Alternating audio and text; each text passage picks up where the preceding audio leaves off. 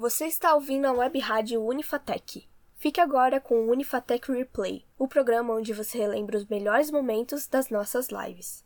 Hoje vamos dar replay na live Avaliação Global do Idoso com a professora Damaris Ribeiro. Olá! Hoje nós vamos, na verdade, abordar o conteúdo ali de avaliação global do idoso. Quem vai falar hoje com vocês sou eu, professora Damaris.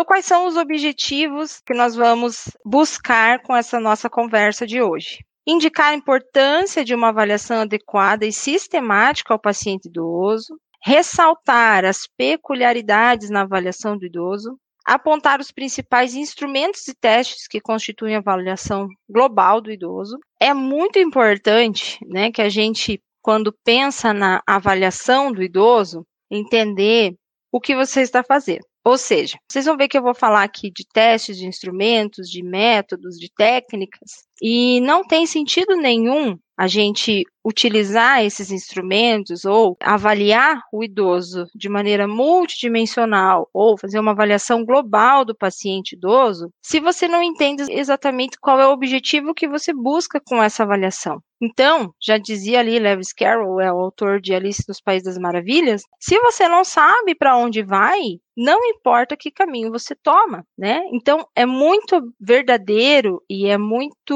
significativo a gente entender que quando você está avaliando um paciente, qual é o seu propósito naquela avaliação? O que é que eu estou buscando? O que, que eu quero encontrar? O que, que eu imagino que vou encontrar? O que, que eu posso oferecer para esse paciente idoso? Tudo isso tem que estar tá em mente quando eu começo já a minha avaliação. E eu já trouxe um exemplo, né, um caso de uma pessoa idosa, normalmente muito comunicativa, de repente ela passa a ficar quieta, conversando menos, depois de algum tempo começa a apresentar períodos de confusão mental. Normalmente, quando a gente diz assim, ah, eu conheço, tenho um familiar ou um paciente, meu paciente idoso, ele era estava super bem, e daí agora não sei, ele não está falando muito coisa com coisa, está um pouco confuso, não fala, está retraído, eu estou achando que ele está com Alzheimer.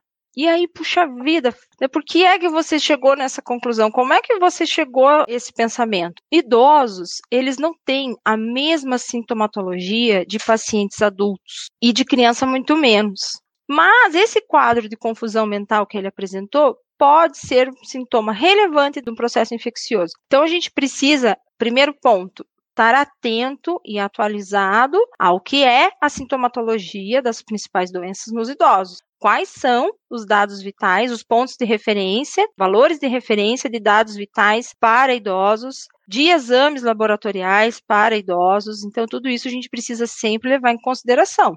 Outro exemplo, um idoso com osteoartrose, né? Osteoartrose ou artrose, como é conhecida mais comumente. Quantos idosos vocês conhecem que têm algum problema ou uma queixa de dor articular?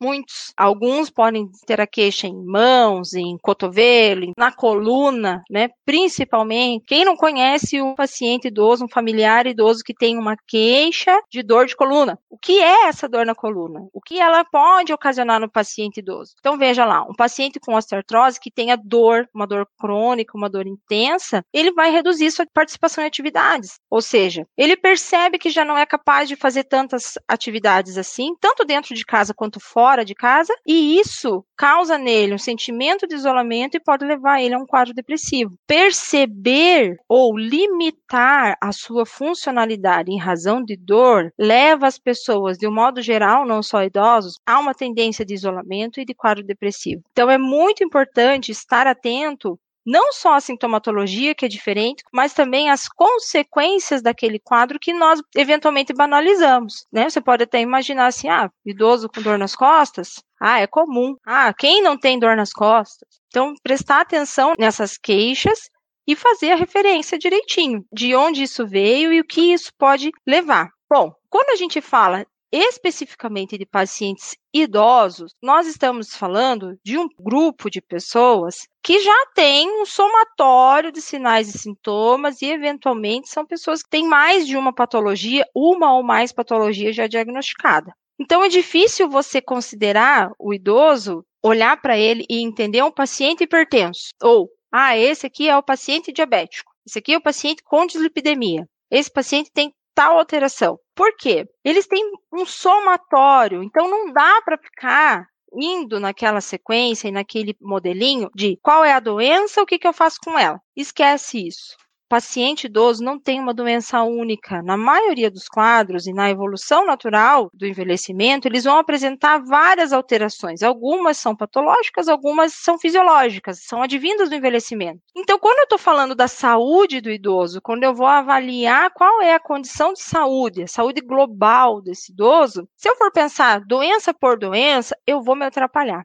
não vai fazer muito sentido, eu corro risco alto de fazer iatrogenia nesse paciente. O que é iatrogenia? Quando um método terapêutico pode ser farmacológico ou outro método terapêutico meu, em vez de ser benéfico, ele faz malefícios para o paciente, ele causa dano à saúde do paciente. Então, quando a gente está falando de pacientes idosos, a ênfase ela tem que ser na funcionalidade e na qualidade de vida dos pacientes. Eu vou ter que entender qual é a dinâmica dele, a rotina de vida dele, o que, que ele faz, o que, que ele não faz, como é que ele faz, qual é a, o desdobramento disso na qualidade de vida dos pacientes idosos. Bom, nós já vimos que algumas doenças elas podem ter uma apresentação atípica nos pacientes idosos comparados a indivíduos jovens. Eu dei um exemplo dos processos infecciosos. Outro exemplo aqui, ó. Sintomas que em um indivíduo jovem correspondem a um refluxo gastroesofágico. Quais são esses sintomas? Dor epigástrica, eructação.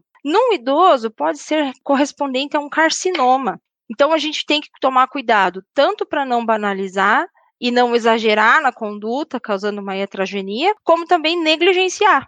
Então, por isso que é muito importante entender e lembrar, ter claro isso em mente. Toda vez que você for avaliar um paciente idoso, o que, que você precisa lembrar em primeiro lugar? Que por se tratar de um paciente idoso, ele apresenta algumas sintomatologias e alguns desdobramentos que são diferenciados, que são peculiaridades dos pacientes idosos.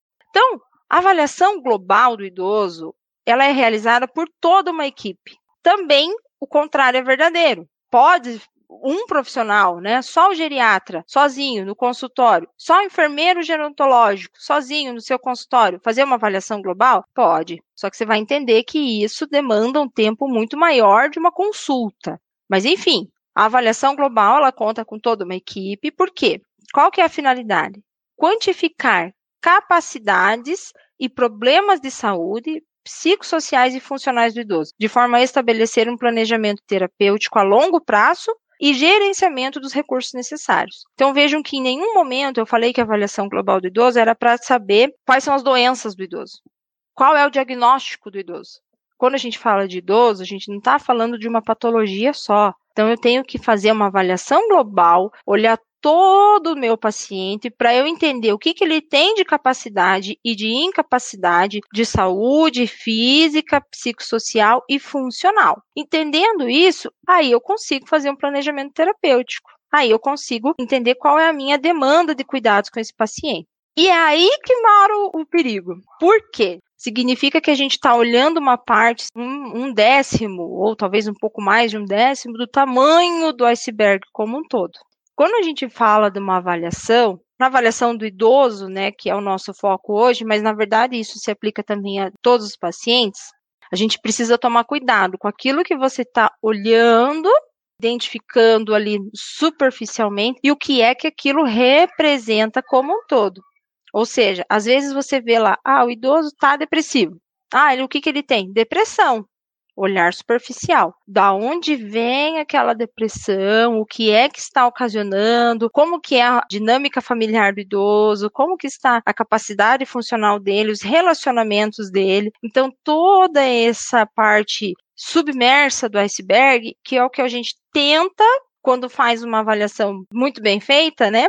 Que a gente tenta elucidar e clarear e perceber que a ênfase na avaliação do idoso é na funcionalidade, além daquilo que ele pode eventualmente apresentar de patológico. Funcionalidade, ela tem muito a ver com duas palavrinhas, ou seja, ela é representada por essas duas capacidades: a autonomia, que é a minha capacidade de decidir, e a independência, que é a minha capacidade de executar. Então, se eu sei que um paciente é ativo funcionalmente, que ele está com a funcionalidade adequada, é aquele paciente que tem condições de decidir por si e, além de decidir, executar. Então, eu decido que quero colocar uma camiseta X e eu coloco a minha camiseta X. Para que a gente tenha a autonomia preservada, o processo de decisão preservado, eu preciso de outras funcionalidades, que são o quê? Cognição e humor. O que é que diz respeito à cognição? Então, formam aí a cognição, a memória, a função executiva, função visoespacial, linguagem, gnosia e praxia. E no humor estão diretamente relacionados à motivação. E para a independência, para eu ser capaz de executar aquilo que eu planejei ou aquilo que eu decidi, o que é que a gente precisa ou como é que ela se desmembra. Então, a mobilidade, postura em marcha, capacidade aeróbica, continência de esfíncteres e na comunicação, os sentidos, né, de fala, visão e audição. Então vejam, todos esses itens que eu mencionei, eles estão interligados para que você tenha uma funcionalidade adequada. São necessários para a preservação da funcionalidade.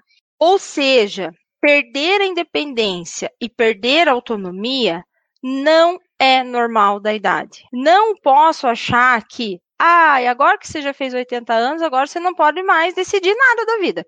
Deixa que eu decido. Vó, deixa que eu vou no mercado para você e compro tudo, porque agora você já está com idade. Ou então, o paciente idoso internado no hospital, não, não, não, não, o senhor não, não vai levantar daí não, deixa que eu te ajudo. Em virtude de que o senhor é idoso, o senhor não faça mais. E isso é um crime contra o idoso.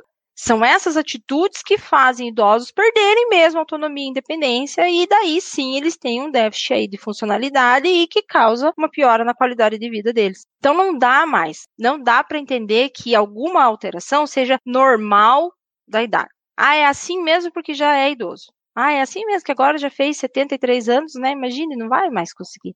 Não dá, tá? Mesmo porque o processo de envelhecimento, ele é diferente de paciente para paciente. Então vejam, idade cronológica em anos, ela não diz muito não. Então não é ter 60, 70, 80 anos que vai me fazer pensar ou identificar determinada alteração no paciente. É a minha avaliação funcional. É a avaliação da funcionalidade que vai me dizer o que é que o paciente tem ou não tem, pode ou não pode, consegue ou não consegue. Daí que a gente vai avaliar. É isso que eu vou mostrar daqui para frente, a avaliação da funcionalidade alguns dos instrumentos de avaliação para avaliação funcional do idoso. Aqui, o que eu quero que vocês lembrem neste momento, falando de avaliação global, é que anamnese, o que é anamnese?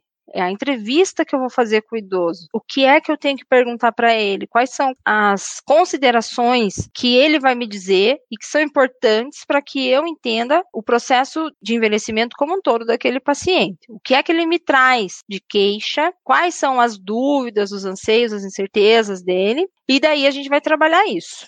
Junto com a anamnese, fazer também exame físico, que andam ali lado a lado.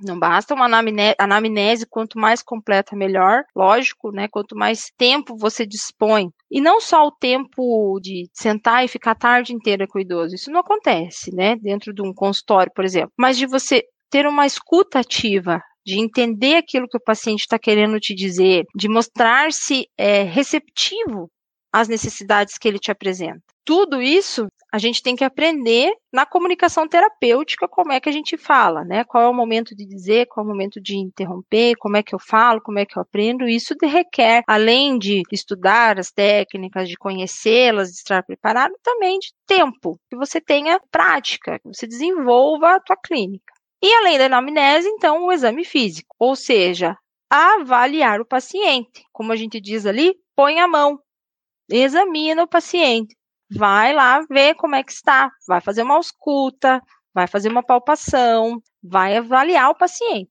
Bem importante aqui também lembrar que existem muitas alterações de pele em pacientes idosos, alteração de pele que pode levar a alguns quadros que são patológicos. Então, isso também a gente precisa ficar muito atento. Por isso que é importante realmente fazer uma avaliação clínica completa do paciente. Além disso, que seria o básico ali, o inicial, avaliar as atividades de vida diária. Que são essas atividades de vida diária? É aqui que vem, é aqui que entra a avaliação da funcionalidade. Então, é aqui que a gente vai observar quais são as atividades de vida diária que o paciente realiza e quais são as atividades instrumentais de vida diária. Então, quais são as AVDs e quais são as AIVDs que o paciente realiza. As atividades de vida diária, elas estão relacionadas com o autocuidado. Então, elas são muito mais básicas. Até tem esse nome também, atividades básicas de vida diária. Essenciais para que o paciente consiga viver e se autocuidar sozinho. E as atividades instrumentais, elas se relacionam ou elas dizem respeito às atividades que o paciente necessita para interagir e para viver e para estar em comunidade. Ou seja, então quais são as atividades básicas de vida diária? Alimentar-se sozinho, comer sozinho, tomar banho sozinho, vestir-se sozinho, ir ao banheiro sozinho, locomover-se, então conseguir da cadeira para a cama, da cadeira para da cama para a cadeira, para o sofá, enfim, locomover-se, e a continência de esfíncteres. E as atividades instrumentais de vida diária, então, quais são? Cozinhar o próprio alimento, administrar seu dinheiro, administrar o consumo de medicamentos, tarefas diárias, cuidado com a casa, de limpeza, mais básicas e mais pesadas, sair sozinho, né, ir às compras sozinho, falar ao telefone, andar na rua sozinho, pegar ônibus sozinho. Então, são essas as atividades que se referem às atividades instrumentais de vida diária. Como é que a gente faz essas avaliações? Como é que eu meço? Isso com esses três itens são avaliados através da MIF, que é a medida de independência funcional.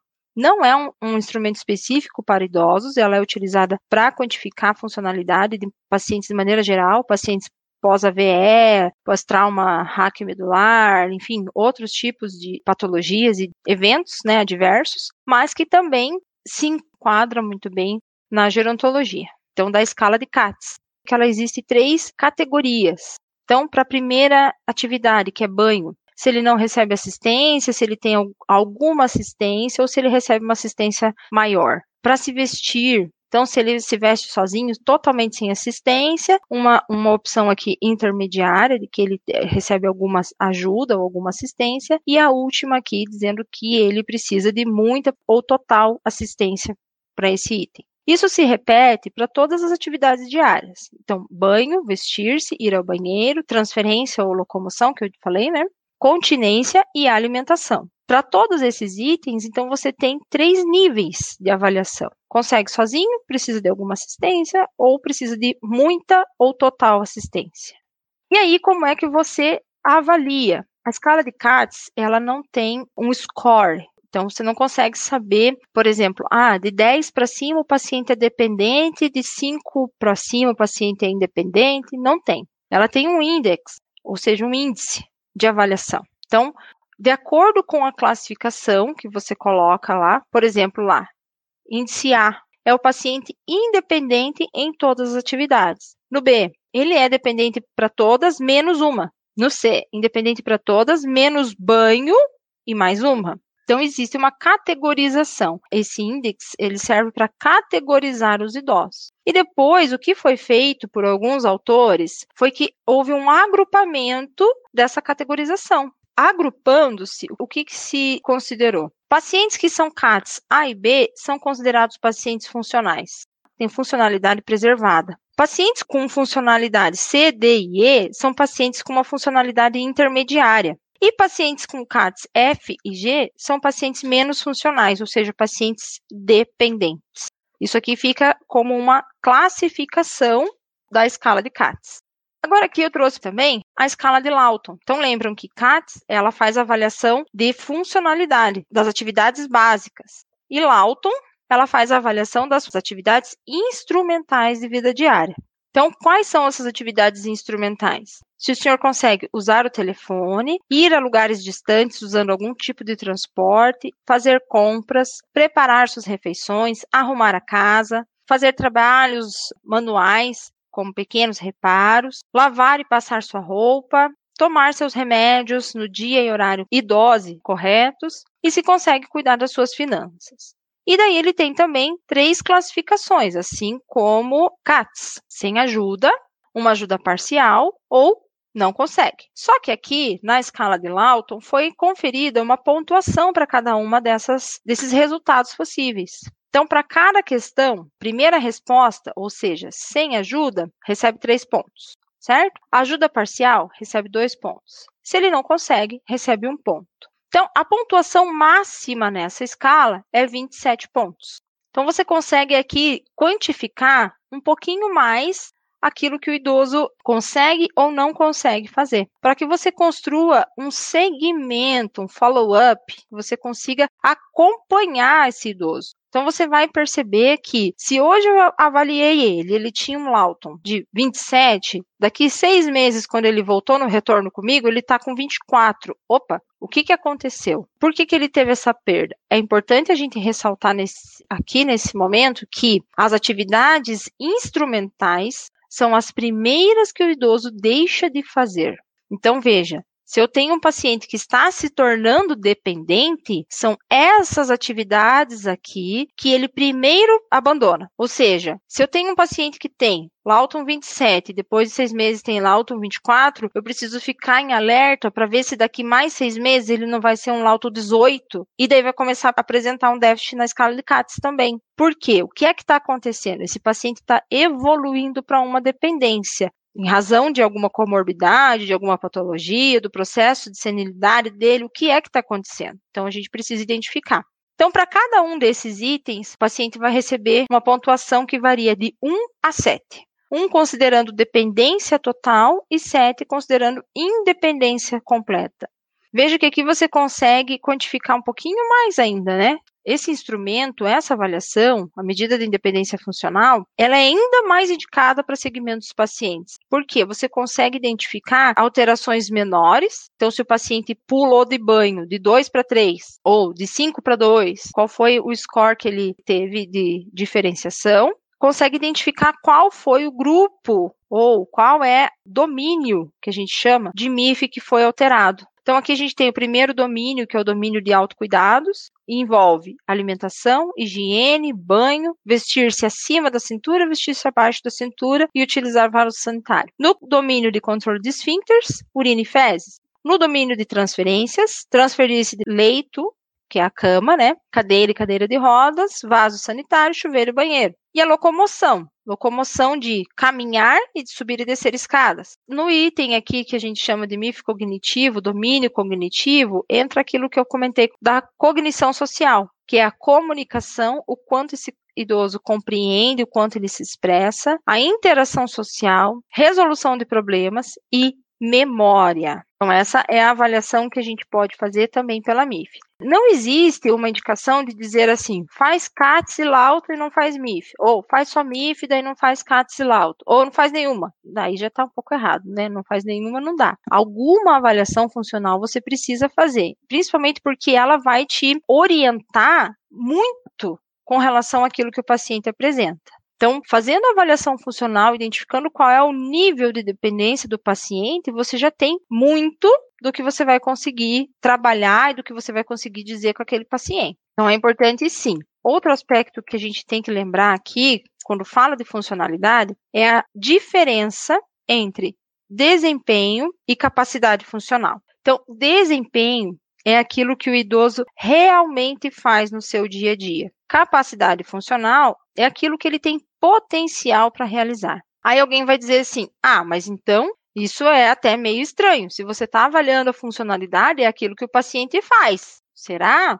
Veja, eu vou contar um caso aqui. Paciente não, não vou chamar de paciente, vou chamar de indivíduo. Um indivíduo idoso do sexo masculino, dos 75 anos, na rotina familiar dele, no dia a dia, na dinâmica familiar que ele tem. Ele senta na mesa para almoçar e quem serve o prato dele é a esposa, mesmo que ele consiga fazer o prato dele. Ou seja, o que é que esse idoso realmente faz no seu dia a dia e qual é a capacidade funcional que ele tem de fazer. Vestir-se. O item de vestir-se, ele contempla também separar a sua própria roupa. Então, o idoso vai até o guarda-roupa, pega a roupa que ele quer e depois veste-se. Outro exemplo, não, não tira o próprio prato na hora de se alimentar. Não prepara o alimento. Então, veja, preparar o alimento é uma das atividades instrumentais de vida diária. Se o idoso não prepara o próprio alimento, ele já tem um déficit aí. E é isso que a gente precisa entender quando usa as duas escalas, ou as três escalas que eu apresentei. Katz e Lawton são escalas de capacidade funcional. Katz e Lawton são escalas de capacidade funcional. São escalas que medem aquilo que o idoso consegue fazer, mesmo que ele não faça. Então, eu vejo lá, Katz Lawton e digo: o senhor consegue andar na rua sozinho? Consigo, mas não anda. Mas consigo. Então, eu avaliei isso por Katz. Quando eu uso MIF, a MIF ela avalia o desempenho funcional do idoso. Então, quando eu vou perguntar para ele, eu digo assim: o senhor consegue caminhar sozinho na rua? Consigo. O senhor faz isso? Não, não faço mais. Ah, por quê? Ah, porque não deixam, porque eles acham que eu vou cair, porque uma vez eu caí, e daí realmente nós vamos falar de quedas também. Mas veja, Aqui você já vai perceber que na prática, no dia a dia, esse idoso ele tem uma dependência. Se alguém não deixa por alguma razão ele fazer determinada atividade, ou essa atividade coloca em risco esse paciente, ou existe alguma disfunção familiar que está diminuindo a autonomia desse paciente. Então, são coisas que a gente consegue ajudar e intervir depois também no teu projeto terapêutico. Então, a gente tem que entender que quando está avaliando capacidade funcional, sabe e consegue fazer, e no desempenho, aquilo que ele realmente faz no seu dia a dia. Então, escalas que avaliam o desempenho funcional, elas te mostram um pouco mais da realidade e ampliam a tua capacidade de atuação. Então, vamos fechar aqui o assunto de funcionalidade e vamos entender que atenção à saúde da pessoa idosa, por meio da avaliação da capacidade funcional ou da funcionalidade, ela é muito mais significativa quando você vai intervir terapeuticamente do que apenas entender presença e ausência de doenças. Quando vocês vão fazer avaliação global de saúde desses idosos, qual deles vocês acham que demanda mais cuidados? Ou qual deles apresenta um risco de vulnerabilidade maior, de fragilidade maior? Eu preciso entender qual é a funcionalidade dele para daí a gente conseguir pensar num plano terapêutico mais adequado para aqueles pacientes. Eu vou falar um pouquinho de cognição. Por quê? O que é a cognição? É aquilo de maneira bem ampla e até meio superficial. Cognição é a tua capacidade de entendimento, de percepção, de perceber e entender e estar apropriado naquele meio e aquele ambiente em que você está. Ou seja, quanto é que você entende, quanto é que você percebe, quanto é que você lembra, quanto é que você memoriza, a tua capacidade cognitiva, qual é? Então existem instrumentos também para variar a cognição de pacientes idosos. Muitos instrumentos, vários. O pessoal da psicologia pira nessa parte aqui, né? A gente tem várias áreas que podem ser avaliadas, é, várias funções cerebrais avaliadas por diferentes testes cognitivos. E alguns indicadores, eles são um pouquinho mais sensíveis, ou seja, seja, eles te dizem um pouco mais da cognição como um todo. Dois desses indicadores são os mais sensíveis para que você identifique a habilidade cognitiva daquele paciente. Um deles é a perda de memória recente, é a mais adequada, e a habilidade de cálculo. Mas aí você tem que lembrar que a habilidade de cálculo está relacionada com a escolaridade do paciente. Então, em alguns pacientes, a gente não consegue fazer essa avaliação ou ela fica um pouquinho deficitária devido à escolaridade do paciente. O que a gente precisa entender quando está falando de cognição? O esquecimento, ou seja, os lapsos de memória, aquilo que você lembra, aquilo que você não lembra, pode ser considerado normal ou anormal, que se refere a alguma incapacidade cognitiva. Ah, eu não lembro que horas que aconteceu determinada, não sei, não lembro. Lembro que comeu ontem? Também não sei, não lembro. É, pois é, esqueci, não lembrei. Então existe um esquecimento que ele é considerado normal, ou seja, é um, é um esquecimento aceitável, porque ele pode estar relacionado a outros fatores também. Então, não só ao envelhecimento. Níveis de ansiedade, de insônia, de baixo potencial cognitivo mesmo, a tua atividade, a quantidade de atividade, de estresse que você tem, que você passa, de sobrecarga. Então, tudo isso pode te levar a lapsos de esquecimento que não são relacionados com o envelhecimento, são esquecimentos que acontecem, como alguém diria assim, né? Claro que a partir do momento que você tem um esquecimento que é disfuncional, ou seja, que altera aquilo, interfere nas suas atividades, daí você precisa passar por alguma avaliação. Se não, são coisas que são decorrência de algum estressor do dia a dia. Agora, quando a gente está relacionando esse esquecimento para algum processo de incapacidade cognitiva, aí a gente vai relacionar esse esquecimento com quatro outras possibilidades que é o quê? A demência, a depressão, o delírio e a doença mental. Então, nem todo esquecimento do idoso é Alzheimer. Essa é uma das possibilidades que está relacionada aos quadros demenciais. Pode estar relacionado a um processo ou a um pensamentos, né, a um sentimento depressivo do idoso, ao delírio. Delírio, gente, não é delírio, com o no final, delírio é, uma, é um processo que ocorre no idoso que causa confusão mental. Delírio ele está relacionado também, por exemplo, com algumas relações, interações medicamentosas, alguns processos de agudização de doenças crônicas ou mesmo de processos infecciosos novos que acometam o idoso, podem levar ele a apresentar delírio, que é essa confusão mental exacerbada. Às vezes o idoso interna, no momento do internamento, alguém fala assim: nossa, ele está muito agitadão. Por quê? Porque ele está com alguma condição que ou agudizou ou é uma condição patológica nova, dentro de um ambiente que não é um ambiente em que ele se sente seguro, e isso causa o delírio, que é essa agitação, né, essa confusão mental que o idoso apresenta, pode apresentar. E, por último, a doença mental que daí sim pode daí requer uma avaliação bem qualificada e mais específica um teste, um instrumento. Como eu disse, tem teste de fluência verbal, teste de palavras, o teste do relógio, são vários testes que são testes de avaliação cognitiva e que se aplicam a pacientes idosos. Esse aqui, o mini exame do estado mental, também é conhecido como mini mental ou MIN, M-E EM é um dos, um dos instrumentos mais utilizados para avaliação cognitiva de pacientes idosos. Por quê? Porque ele contempla todos os componentes de avaliação cognitiva. Ou seja, então, através do Mini-Mental, você consegue avaliar a orientação temporal do paciente, a orientação espacial do paciente, a capacidade de registro, atenção e cálculo, memória de evocação, nomear, comando de estágios, e daí execução através né, da escrita, ler, executar e copiar um diagrama. Então é uma avaliação que representa muito da cognição do paciente como um todo e que você consegue inclusive adiantar algumas situações demenciais é, mais específicas. Como eu disse, nem toda demência é Alzheimer. Existem outros quadros demenciais também e que afetam diferentes componentes cognitivos. Então, em algumas, alguns quadros demenciais, está muito afetado, por exemplo, a memória de evocação. Ou seja, aquilo que eu disse agora, o paciente já não lembra. Te disse agora e ele esqueceu. Esqueceu de ontem, mas ele tem a memória a longo prazo, lá de coisas bem do passado, preservada. Ou ele se orienta em tempo e espaço, ou ele não se orienta em tempo e espaço e tem a memória preservada. Então, esses componentes cognitivos, eles te dão, inclusive, uma ideia de qual é o processo demencial do paciente, que não necessariamente é sempre Alzheimer.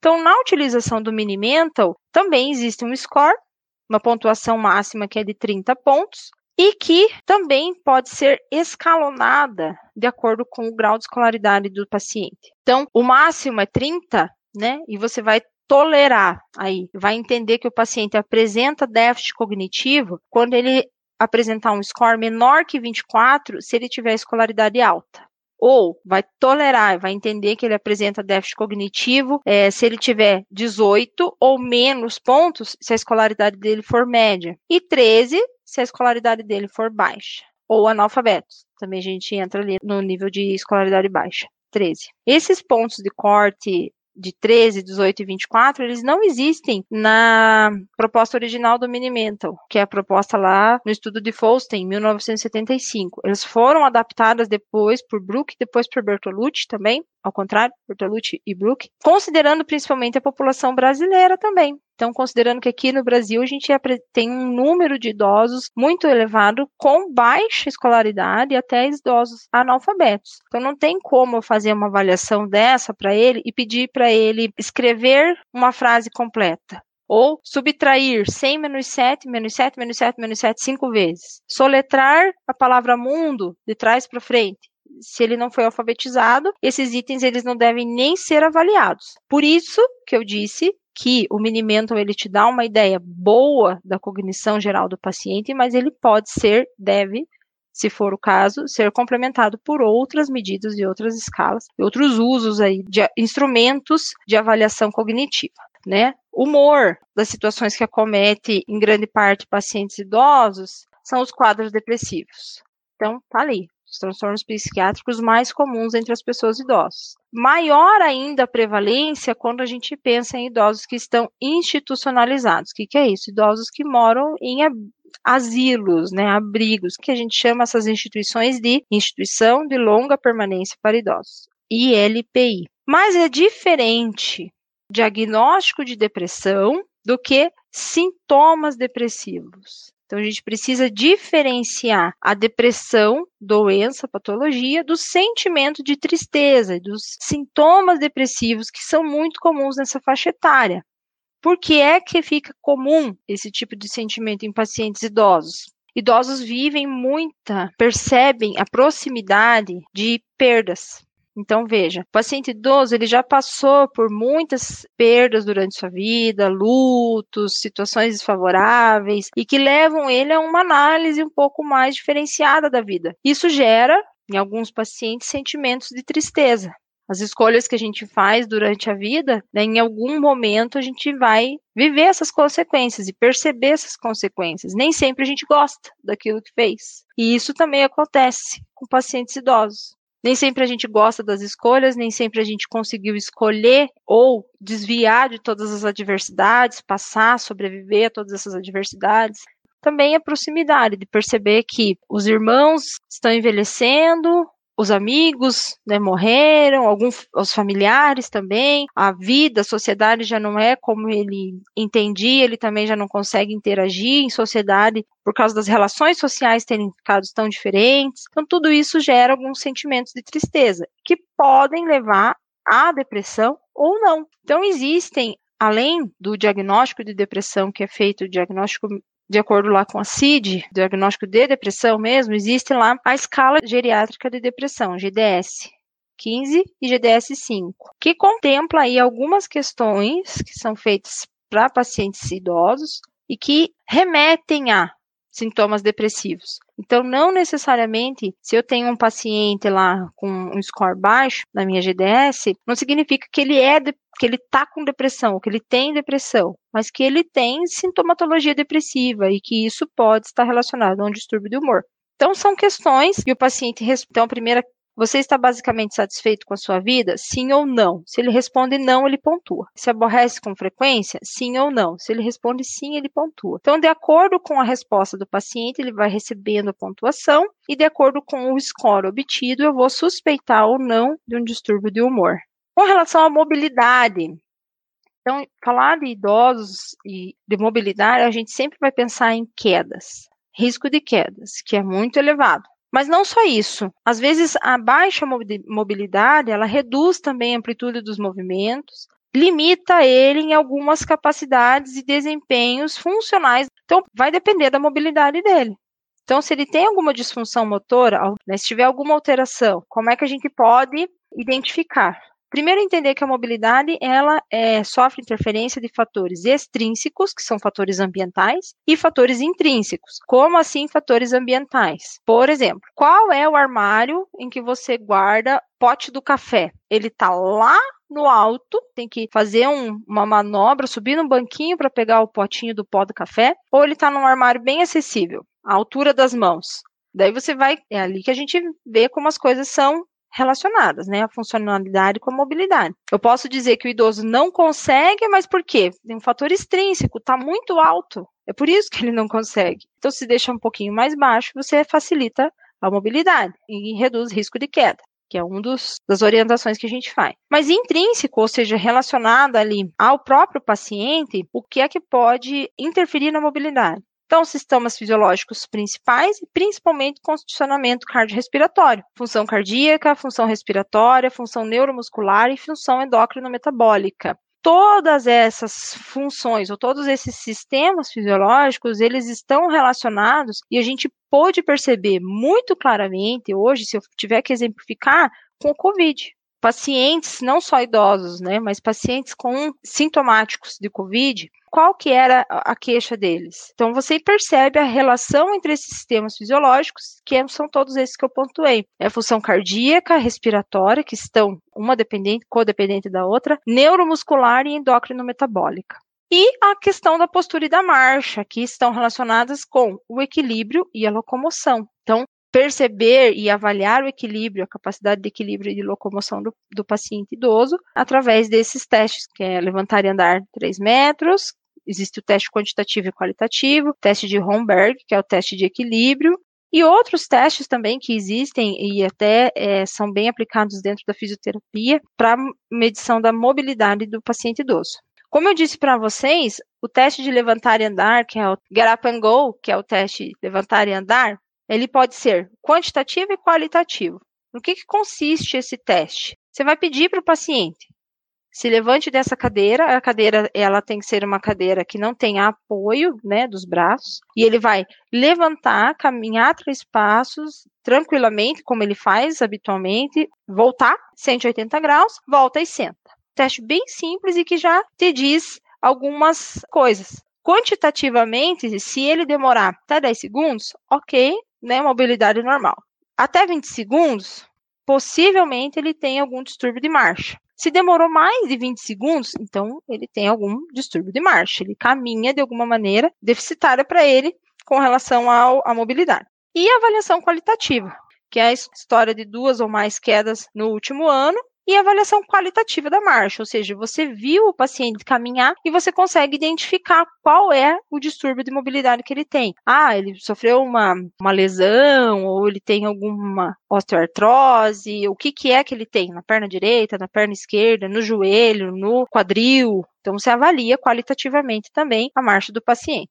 Com relação à comunicação, então vão os principais sentidos, a audição e visão e a fala audição, né, dificuldade para conversar, como que você vai, qual é o teste que você vai utilizar para medir a capacidade auditiva do paciente? Veja, se você está lá numa clínica, num consultório, numa situação onde você tem testes de audiometria, de fonoaudiólogo, um profissional mais especializado, e você consegue medir qual é a deficiência auditiva dele e qual é a capacidade que ele tem ou não, o que é que você pode fazer, é uma realidade. Outra realidade é que você percebe durante a sua comunicação, durante a sua avaliação, eu não tenho isso. Então vamos pensar lá na atenção básica, lá dentro do consultório na unidade de saúde. Você não tem à sua disposição naquele momento aqueles testes, ou pelo menos você vai encaminhar depois se, se perceber alguma alteração. Durante a tua entrevista, você percebe o paciente que tem dificuldade de audição. Ele sinaliza para você. Você está conversando com ele, ele fica assim, pirado. Tem uma perda auditiva aí unilateral. Ou, ou repete, pede para repetir, fala muito alto. Então, são coisas que a gente consegue observar durante a entrevista. Existe também o teste de Snelling, também a gente pode aplicar inclusive na unidade básica, e a capacidade de fala durante a conversa. Bom, uma das coisas que a gente pode perguntar, né, com relação ao cuidado visual, você sente dificuldade ao ler, assistir televisão, dirigir ou executar outra tarefa da vida cotidiana? Se ele diz que sim, e se ele diz eu faço uso de óculos, qual deve ser a nossa conduta? Pois então, onde estão seus óculos? Às vezes, isso é, uma, é muito comum também em pacientes idosos, de que eles querem fazer as atividades, sem precisar do uso de óculos. Mas ele tem uma cuidado visual diminuída, já tem um diagnóstico, já, às vezes já tem o óculos. Cadê teu óculos então? Ah, pois é, eu já vou lá pegar. Ah, então, mas é que antes eu conseguia. Enfim, N desculpas, né?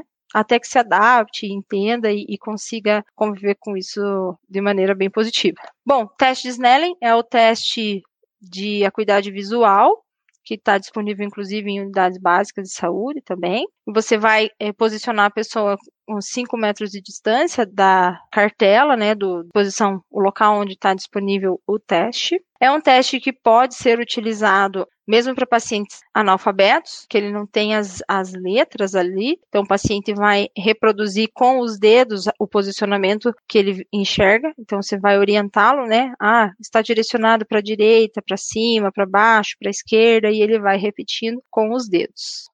Outras questões que são importantes e que devem ser incluídas também na avaliação do idoso: observar a saúde bucal do idoso. Porque alguns problemas de saúde podem ser advindos de uma avaliação de saúde bucal não feita ou de que alguma deficiência de saúde bucal.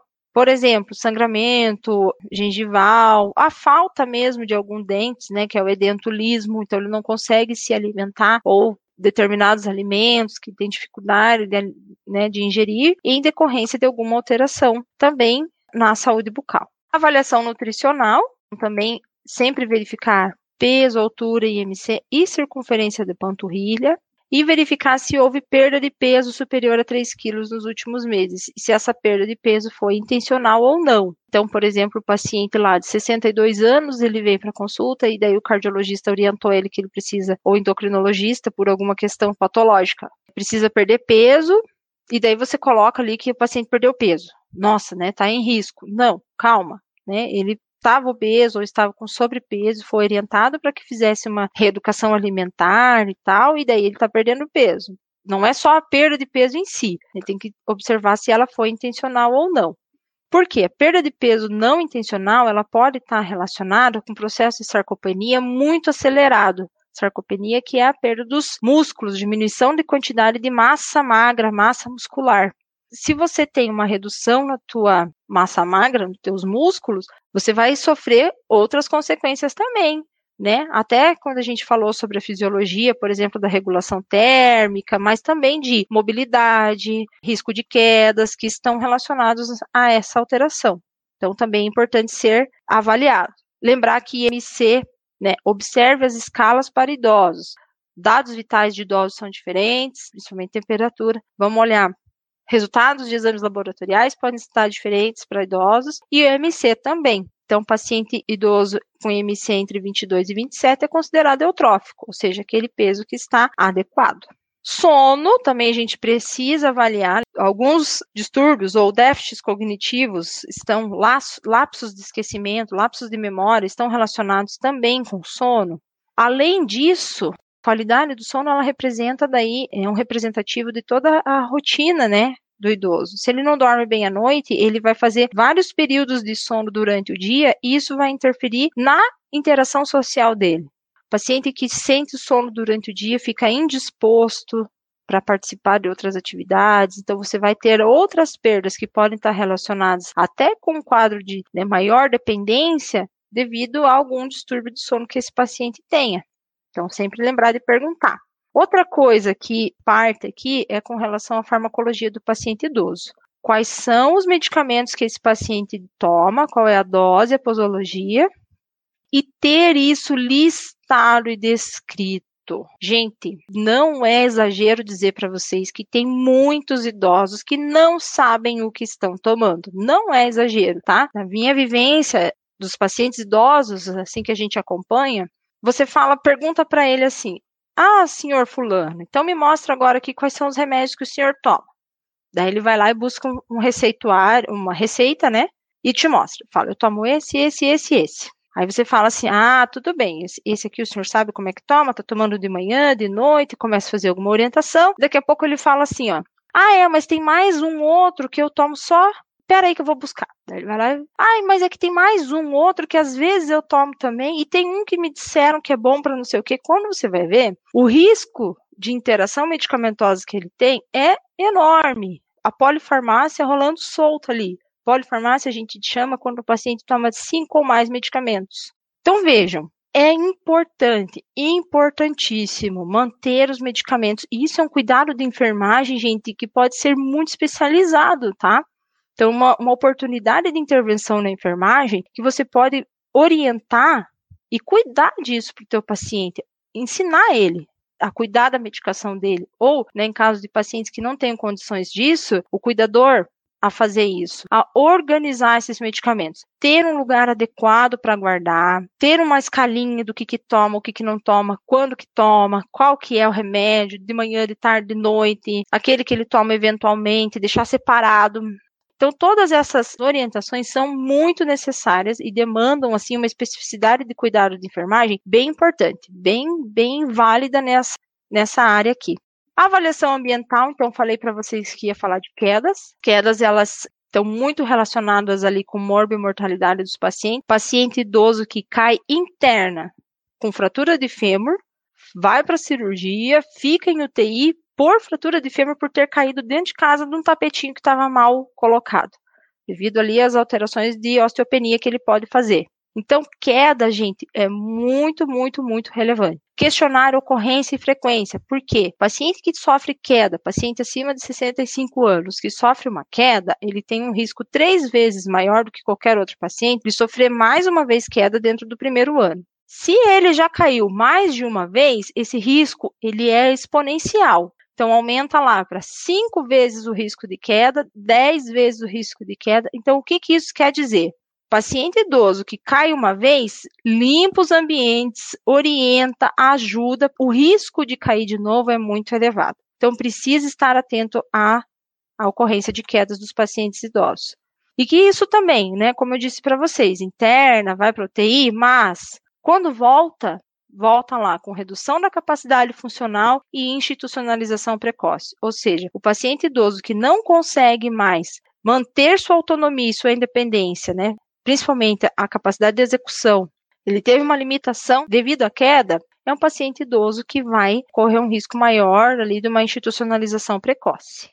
Bom, existem várias avaliações de risco de quedas, várias coisas que a gente precisa observar com relação à luz suficiente, a manter ambientes de passagem sempre livres, barras de apoio nos banheiros, no sanitário, no box, né, no lavatório, evitar, reduzir quando for possível, né, escada quando não for possível, colocar sempre um corrimão acessível, antiderrapantes, orientar com relação aos calçados. Então, o idoso sempre colocar um calçado que seja antiderrapante, firme no pé, fica propenso a quedas. A altura da cama, né, tem cama muito alta, às vezes muito baixinha também, que o idoso tem que fazer uma força maior e nisso ele pode cair, ou então muito alta, né, que dá aquele pulinho e nisso pode cair. Além de outras questões também, por exemplo, de hipotensão postural e outras questões fisiológicas, a gente também precisa estar atento. Paciente idoso, eventualmente, ele vai ter algum grau de dependência durante o seu processo de envelhecimento. E não ter ninguém nessa rede de apoio é um risco muito grande que esse paciente corre.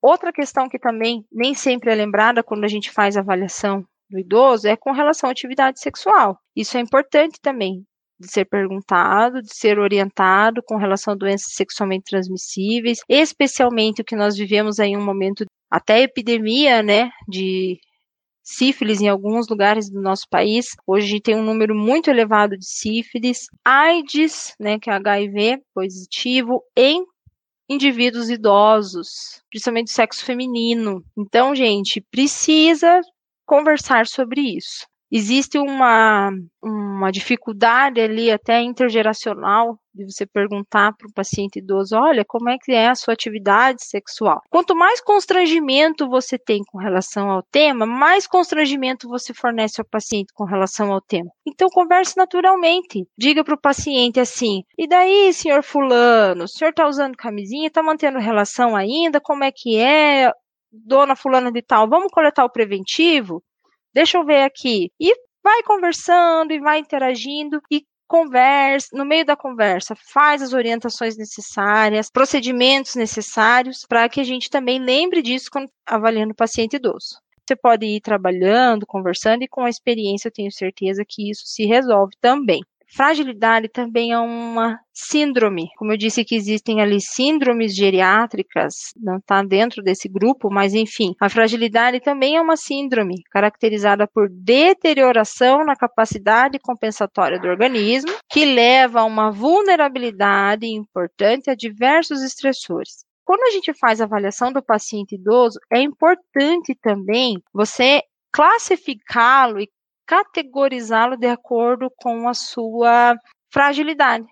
E daí a gente vai entender que existem diversas possibilidades de avaliar a fragilidade. Então, a fragilidade física, ela pode ser avaliada. Quem trouxe esse conceito de fragilidade física foi uma professora, Linda Fried, que estudou esse, esse todas essas alterações que são ocasionadas nos pacientes idosos e ela identificou cinco componentes para avaliação. perda de peso, a fraqueza através do dinamômetro, exaustão, ou seja, o autorrelato de que cansaço, fadiga, eu estou sempre cansado, a diminuição da velocidade da marcha, baixo nível de atividade física ou sedentarismo. Mas essa não é a única maneira de se avaliar fragilidade. Existem outros índices de avaliação de fragilidade, inclusive a avaliação de fragilidade multifatorial, que considera, além desses fatores físicos, também quais são as comorbidades do paciente, ou seja, quais são as patologias que ele apresenta, qual é o nível ou qual é a função psicológica e de incapacidades que esse paciente tem. Ou seja, a avaliação de fragilidade, ela te dá várias possibilidades, mas no geral, você classifica esse idoso. Classifica ele como sendo um idoso frágil, pré-frágil, ou tem lá outras nomeações, né? Outras nomenclaturas, que seriam uma fragilidade intermediária, e o idoso não frágil. Então, você tem idoso frágil, fragilidade intermediária e idoso não frágil, que também pode ser chamado idoso robusto. Por que é que essa avaliação é importante? E quando é que a gente usa? Muito, gente. Porque hoje o que se tem em estudos e até na clínica dentro da gerontologia e dentro da geriatria é sobre o manejo da fragilidade. O que é que você consegue fazer quando você classifica um idoso em pré-frágil ou uma situação de fragilidade intermediária e você através do teu plano terapêutico, você conduz esse paciente para que ele volte a ser um paciente não frágil muito legal, possível e que a gente consegue manejar. Então, você coloca o paciente, devolve a ele uma, uma condição, um status de saúde melhor do que aquele que ele estava. Isso considera também todos esses aspectos que eu falei, de autonomia, de independência, de cognição, tudo isso a gente consegue englobar quando a gente faz esse tipo de, de conduta. E outro conceito importante é de vulnerabilidade. Ela vai além, ela extrapola, porque ela vai entender questões relacionadas ao comportamento, questões socioculturais e econômicas. A gente sempre tem que lembrar que o homem é um ser social construído ali com relações, está inserido dentro de um ambiente e que isso interfere na condição de saúde.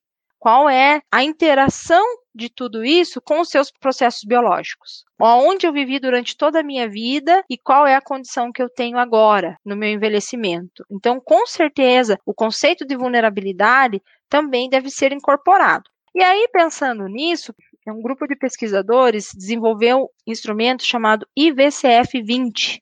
É o Índice de Vulnerabilidade Clínico-Funcional do Paciente. É um instrumento bem bacana que ele te dá, ele é como se fosse a porta de entrada da avaliação multidimensional. Então eu vou fazer o caminho contrário. Depois eu fecho dizendo: existe um instrumento que simplifica ou que aproxima essa situação. Por quê? O que, que eu quero dizer para vocês mostrando o IVCF 20? Ele não é suficiente para fazer a avaliação multidimensional do idoso. Não faz. Mas ele te dá muita dica. E daí você consegue encaminhar a tua avaliação para aquelas áreas onde você percebe a maior complexidade ou a, melhor, a maior necessidade de aprofundar o teu olhar. O IVCF 20, ele é um instrumento que avalia questões de autopercepção de saúde, questões de mobilidade, de cognição, de humor, a maioria dessas que a gente comentou. Ele tem pelo menos uma questão de cada um desses níveis. Ele engloba, então, questões da avaliação multidimensional, questões que se referem à vulnerabilidade, e ele te dá um diagnóstico de fragilidade do paciente. Então, quando você termina o IVCF 20, existe um score, e nesse score você classifica o paciente. Então, você consegue classificar o teu paciente numa condição de fragilidade baseada numa avaliação funcional e de vulnerabilidade, meio que faz um mix ali. Como eu disse, não é suficiente para fazer uma avaliação multidimensional do idoso, mas ele te dá uma luz. Então, se você percebe que aquele paciente tem muitas alterações e está com o IVCF bem baixo, um score bem baixo, então, puxa vida, esse paciente eu vou ter que trazer ele mais vezes para o meu consultório ou para a minha unidade, vou ter que avaliar ele mais de uma vez, vou ter que acompanhar ele mais de perto e entender quais são os outros instrumentos que eu preciso para complementar essa avaliação. Ou então você já vê que ali, por exemplo, faz o VCF 20 nele lá, o paciente pontua como paciente robusto o maior score possível. Então, puxa vida, esse paciente é um paciente que está caminhando bem. Ele não é prioridade para mim nesse momento. Ele vai ficar inserido no meu grupo aqui de pacientes que eu quero manter ativos, continuem promovendo saúde, prevenindo agravos, mas ele ainda não tem nenhuma alteração que me chame para que eu consiga ter mais atenção com ele em outros aspectos. E aí, pessoal, para a gente fechar mesmo aqui, avaliação multidimensional do idoso, o que é que a gente precisa fazer e como é que se faz? Então, existe ali um caminho, né? Eu vou identificar, avaliar sistemas fisiológicos, atividades de vida diária, cognição, humor, comunicação, medicamentos, nutrição, saúde bucal, sono, avaliação familiar e ambiental, Aí sim eu chego em diagnósticos que não necessariamente são diagnósticos médicos, conferem mais, né, estão mais voltados aí para os diagnósticos de enfermagem, para que a gente estabeleça plano de cuidados que são planos de cuidados específicos e personalizados. Cada paciente vai ter um plano de cuidados diferenciado. E esse plano de cuidados que você montar, depois que você fizer todas essas avaliações, ele deve conter Ações preventivas e promocionais, como eu disse, talvez teu idoso é robusto, você vai perceber que teu idoso está super bem. Continue assim. O que é que o senhor está fazendo que está dando tão certo? Ou como é que a gente pode melhorar ainda mais a tua condição de saúde? Curativas e paliativas também. Algumas condições já são crônicas. Muitos idosos possuem condições crônicas de saúde e que essas condições nós temos que estáveis para que ele não agudize, que ele não precise de outras intervenções ou ações reabilitadoras também. Algumas ações que a gente pode fazer, não necessariamente elas curam ou é, restabelecem a saúde do idoso com relação à sua cronicidade, porque é um pouco complicado falar em reabilitar pensando num paciente que já está, às vezes, muito avançado o estágio, né? Quando a gente pensa em toda avaliação, na condição funcional do idoso, na condição de fragilidade do idoso, você consegue reabilitar coisas pequenas. Veja quanto você vai reabilitar o paciente fazendo uma orientação simples. Que para nós parece simples, mas que para o paciente vai fazer muito sentido, vai ter um significado muito importante. Tudo que vai organizar na vida dele depois daquela orientação que você fez. Então é isso que a gente precisa entender quando está falando da avaliação multidimensional. A gente falou aqui de família, a gente falou de rotina, a gente falou de sensações, interação social. Então vejam, gente, como tudo isso é importante e complementa aquilo que você consegue ou não orientar ou um familiar ou o próprio idoso durante todo esse processo de envelhecimento e durante toda a fase de envelhecimento dele. Finalizo por aqui com uma frase que não é minha, é de Paulo Freire, né? Onde quer que haja mulheres e homens, há sempre o que fazer. Bom, é isso. Um abraço, gente, e até mais. Você acabou de ouvir o Unifatec Replay com a professora Damaris Ribeiro. Fique agora com o recept da nossa programação.